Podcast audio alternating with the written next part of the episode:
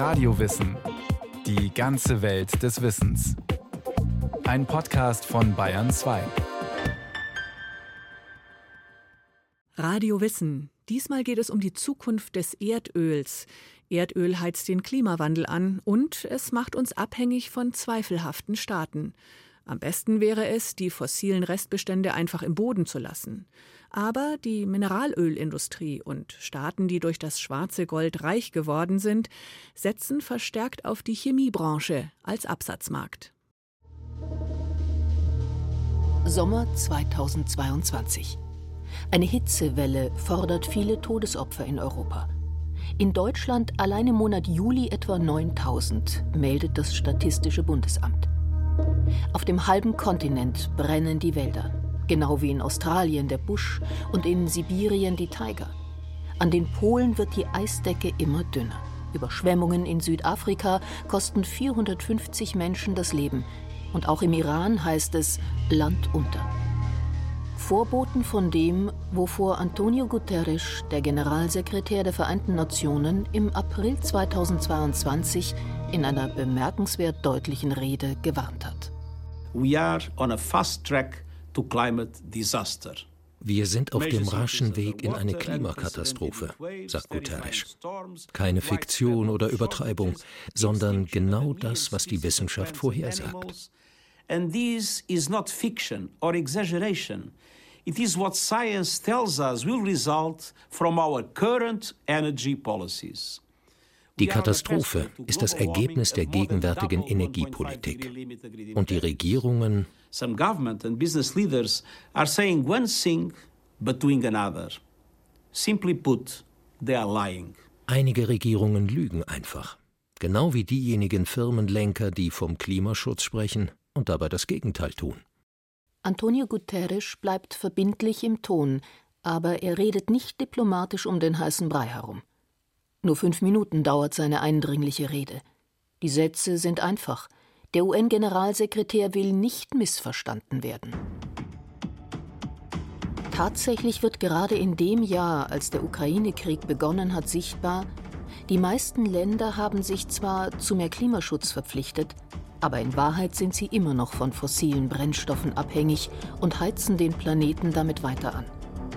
Russland liefert weniger Öl und Gas nach Europa dafür aber günstig nach China, in die Türkei und nach Südasien. Indien hat 2022 seine Importe gegenüber dem Vorjahr verzehnfacht. Und Deutschland schließt stattdessen eine umstrittene Energiepartnerschaft mit dem Emirat Katar. Flüssiggas soll ins Land kommen, für das in Norddeutschland Terminals gebaut werden. In Südhessen wird nach Erdöl gebohrt. Und auch der bayerische Ministerpräsident Markus Söder fordert, mehr Gas- und Ölquellen in Deutschland zu erschließen. Die sind meist im Gestein eingeschlossen und müssen durch das sogenannte Fracking herausgeholt werden. Ein Spielverfahren, dem die USA es zu verdanken haben, dass sie seit 2017 auf Platz 1 der erdölfördernden Länder liegen. Technisch lassen sich damit längst auch Quellen anzapfen, die vorher nicht gefördert werden konnten immer effektiver und damit kostengünstiger. Mittlerweile kann im Untergrund auch waagerecht gebohrt werden, was die Umweltauswirkungen an der Oberfläche reduzieren soll. Nur wie sinnvoll ist das angesichts dessen, dass die Folgen des Klimawandels inzwischen unübersehbar sind?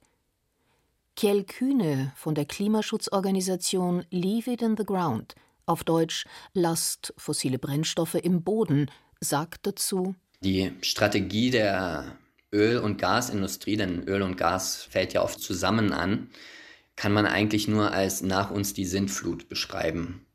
Knapp 200 Großprojekte zur Förderung fossiler Brennstoffe werden derzeit weltweit geplant oder sind im Bau. Das haben britische Reporter 2022 aufgedeckt und nennen diese Projekte Kohlenstoffbomben. Wenn sie alle realisiert werden, wird dadurch eine gigantische Menge des Treibhausgases Kohlendioxid in die Atmosphäre geschickt. 18 Mal mehr, als zurzeit weltweit in einem Jahr freigesetzt wird. Stattdessen müssten wir aber noch in diesem Jahrzehnt den Ausstoß halbieren, wenn die Erwärmung unter 1,5 Grad bleiben soll. Trotzdem hat etwa ein Drittel der Großprojekte bereits mit der Förderung begonnen. Das wollen die Unternehmen einfach weitermachen und die Politik äh, stellt das bislang nicht in Frage. Und ich sage, wir müssen einfach die Rahmenbedingungen dafür, wie man Geld verdienen kann, anders setzen. Und dieses Geld scheffeln mit einer zerstörerischen Aktivität, wie es das Verbrennen von fossilen Brennstoffen ist, das darf nicht weitergehen, das darf nicht legal sein.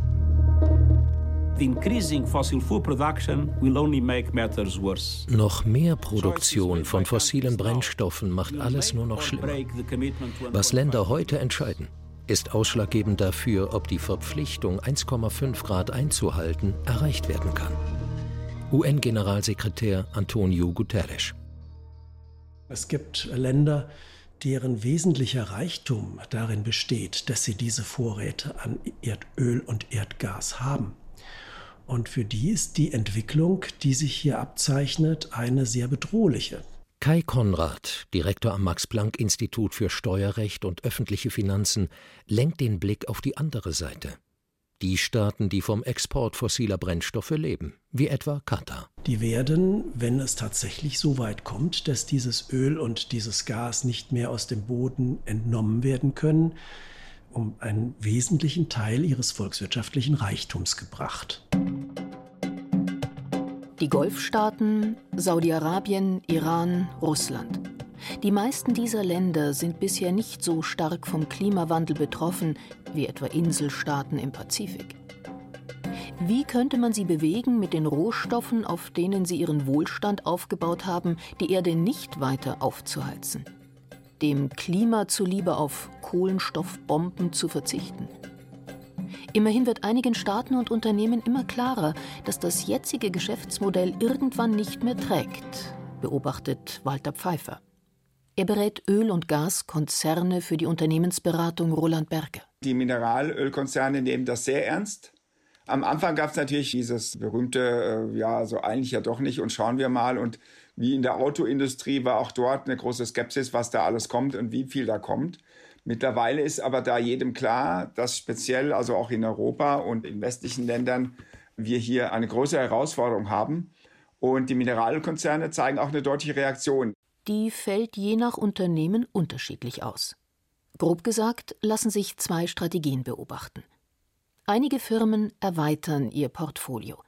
Sie handeln zwar weiterhin noch mit Öl und Gas, zunehmend aber mit anderen Produkten, wie etwa grünem Wasserstoff. Manche bieten neuerdings an, Kohlendioxid wieder einzufangen und in ausgediente Lagerstätten zu pumpen. Also genau das Treibhausgas, das durch die von ihnen geförderten Rohstoffe immer noch freigesetzt wird. Dieses sogenannte Carbon Capture verfolgt etwa ein Großprojekt in Norwegen das koordiniert wird von der norwegischen Öl- und Gasgesellschaft, der staatlichen und der Regierung, mit dem großen Ziel, dass sie sagen, in der Vergangenheit und bis heute fördern wir Gas und Öl und verkaufen das an die Welt gegen gutes Geld. In Zukunft drehen wir das genau um. Wir machen äh, Carbon Catcher und nehmen das sehr, sehr ernst und machen es höchst professionell und bringen das in sichere äh, Städten, wo wir wissen, das ist auf jeden Fall dicht. Andere Länder setzen weiterhin vor allem auf fossile Rohstoffe. Einige sehen aber auch, dass es keine Zukunft hat, Öl einfach zu verbrennen. Darum erschließen sie neue Absatzmärkte. Vor allem weg von der Herstellung von Benzin und Diesel, hin zur chemischen Industrie. Walter Pfeiffer nennt als Beispiel Saudi-Arabien. Auch Saudi-Arabien hat ja schon einige strategische Entscheidungen getroffen. Ein ganz klares Signal, dass man hier eindeutig äh, sagt, die Chemie ist sehr viel wichtiger. Also wir wollen nicht mehr nur Öl und Gas fördern, um es zu verbrennen, sondern wir machen daraus Chemie-Rohstoffe. Deshalb hat der führende saudische Ölkonzern Aramco das größte Chemieunternehmen des Landes einfach übernommen. Auch andere stellen mittlerweile selbst chemische Produkte aus ihren fossilen Rohstoffen her, etwa die Konzerne Exxon und Shell. Vor allem Plastik steht im Fokus. Seine Produktion wird gezielt angekurbelt. In den letzten 20 Jahren hat sie sich weltweit mehr als verdoppelt. Aus Sicht der Industrie ein Erfolg. Sie kann weiterhin Erdöl vermarkten, das jetzt zunehmend zu Kunststoff verarbeitet wird. Das ist natürlich ein berechtigtes Geschäftsinteresse aus Sicht der Industrie. aber wir können es uns leider nicht mehr leisten. Sagt dazu Melanie Bergmann vom Alfred Wegener Institut in Bremerhaven. Die Meeresbiologin kennt die Probleme, die mit der Zunahme von Kunststoffen verbunden sind. Riesige Plastikstrudel haben sich in den Ozeanen gebildet. Viele Strände sind verschmutzt und Mikroplastik ist längst überall zu finden, wo Forschende danach suchen. Unser Plastikverbrauch macht schon jetzt knapp 5% unseres globalen CO2-Ausstoßes aus. Und es gibt Prognosen, die sagen, dass es sogar 10 bis 13 Prozent werden könnten, wenn die Produktion weiter so steigt wie bisher. Melanie Bergmann hat deshalb mit anderen Wissenschaftlern weltweit gefordert, die Herstellung von Kunststoffen einzuschränken. Genau das ist auch das Ziel eines internationalen Plastikabkommens, das unter dem Mandat der Vereinten Nationen zurzeit erarbeitet wird. Und die Idee dahinter ist eben, dass durch eine Minderung des Angebots der Rohstoff Plastik sich verknappt und die Preise von Kunststoff dann auch steigen, was wir ja wollen. Denn nur darum wird dann letztlich auch ein Anreiz geschaffen für ein stoffliches Recycling. Denn momentan ist es ja viel günstiger, neues Plastik zu verwerten, als aufwendig sortiertes und aufbereitetes recyceltes Material. Recycelte Kunststoffabfälle landen deshalb bisher oft in minderwertigen Produkten, wie etwa Fußplatten für Verkehrszeichen oder Parkbänke. Fachleute sprechen von einem Downcycling. Das zu ändern wäre wichtig. Doch aus heutiger Sicht ist dieses Ziel sehr ambitioniert. Ob es wirklich erreicht wird, ist offen. Auch weil diese Recyclingverfahren extrem energieintensiv sind. Es müsste also noch viel mehr grüner Strom bereitgestellt werden. Sollte die Umstellung aber tatsächlich gelingen, bedeutet das, auch an die Chemieindustrie können die Ölfirmen keine fossilen Rohstoffe mehr verkaufen, denn sie werden dann ja nicht mehr gebraucht. Das sind alles noch Pläne. Sie zeigen aber, wohin die Entwicklung gehen könnte. Die heute naheliegenden Absatzmärkte für Erdölprodukte fallen mittelfristig weg. Benzin und Diesel werden schon jetzt deutlich weniger gebraucht. Und auch Chemieprodukte sollen Mitte des Jahrhunderts nicht mehr aus fossilen Quellen stammen. Bleibt Öl dann also tatsächlich im Boden, so wie Klimaschützer das fordern? Dagegen sprechen zwei Gründe. Erstens ist der Ausstieg aus fossilen Rohstoffen ein Plan, der bisher fast nur in Skandinavien mit voller Konsequenz verfolgt wird. Schon in Mitteleuropa ist das anders. Zum Beispiel ist Deutschland nach wie vor sehr abhängig von Öl und Gas. Und weltweit gibt es viele wichtige Staaten, für die Klimaschutz fast nur auf dem Papier existiert. Russland, Indien, Brasilien. Auch China, die USA und Australien verfolgen die Klimaziele noch längst nicht konsequent. Hier gibt es weiterhin großen Bedarf an fossilen Rohstoffen, den die Ölkonzerne gerne befriedigen, wie UN-Generalsekretär Guterres beklagt. Länder und Firmen, die viele Treibhausgase ausstoßen, verschließen nicht nur die Augen vor der Wirklichkeit. Sie gießen Öl ins Feuer. Sie machen unserem Planeten den Gar aus.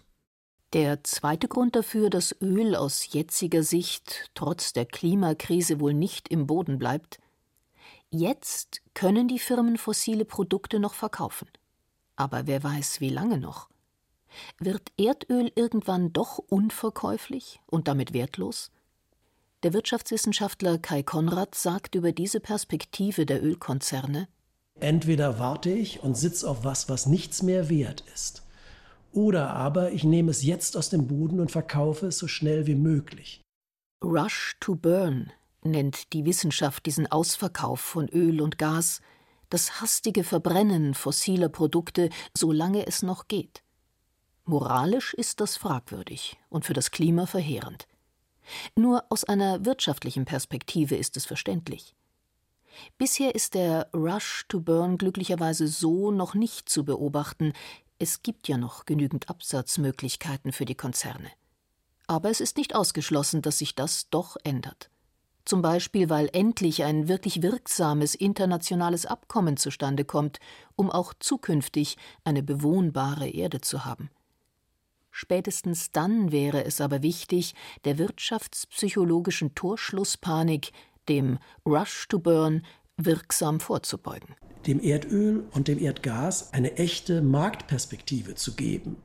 Also das nicht zu verbrennen, aber ihm irgendeine Nutzungsform zu geben, die das Erdöl und Erdgas auch nach Greifen eines solchen Klimaabkommens noch wertvoll macht. Teilweise sind das sicher Technologien, die noch gar nicht innoviert sind. Jedenfalls ist es ja doch ein, ein Rohstoff, der sehr vielfältig verwendbar ist, schon heute, und von dem man sich vorstellen kann, dass sich weitere Verwendungen finden.